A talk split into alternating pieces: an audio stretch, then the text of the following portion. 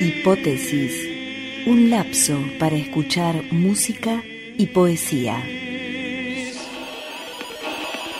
Todo poema, según el autor, debe contener tres elementos indispensables, concisión, agudeza y remate. A eso suma su dominio del lenguaje, técnica del verso y reacción contra el poema desmesurado. Epigrama 12. Si vas a Sísico, poco trabajo te costará encontrar a Hipato y Dídima, pues no son linaje oscuro. pues no son linaje oscuro, y tendrás que darles la infausta nueva. Esto les dirás, que de ellos retengo a Critias. Epigrama 31. El cazador, Epicides, busca siempre en la montaña cada liebre y la huella de cada ciervo en medio de escarcha y nieve. Pero si le dicen, Ea, ahí está herido el animal, no lo toma. Así mi amor sabe perseguir lo que huye y pasa volando sobre lo que está delante.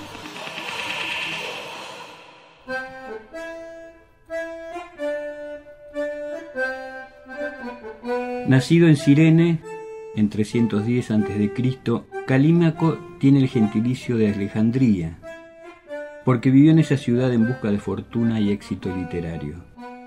Sus aportes fueron el rechazo del poema cíclico, estructura de la narración, distanciamiento de la materia mítica, refinamiento del lenguaje e innovaciones métricas.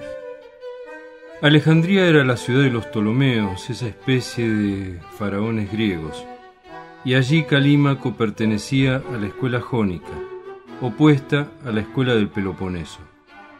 La vida cotidiana se filtraba en los epigramas y se hacía poesía.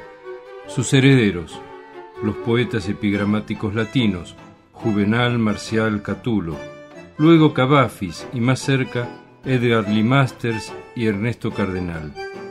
Estos poemas, publicados por Losada, fueron traducidos por el poeta Horacio Castillo, y esto también es un homenaje a él. Hemos escuchado de y por Yoko Ono la obra de Paz.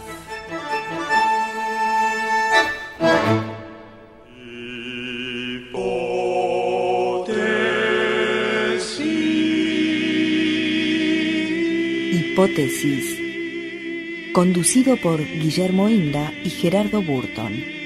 Producido en Radio Universidad Calf.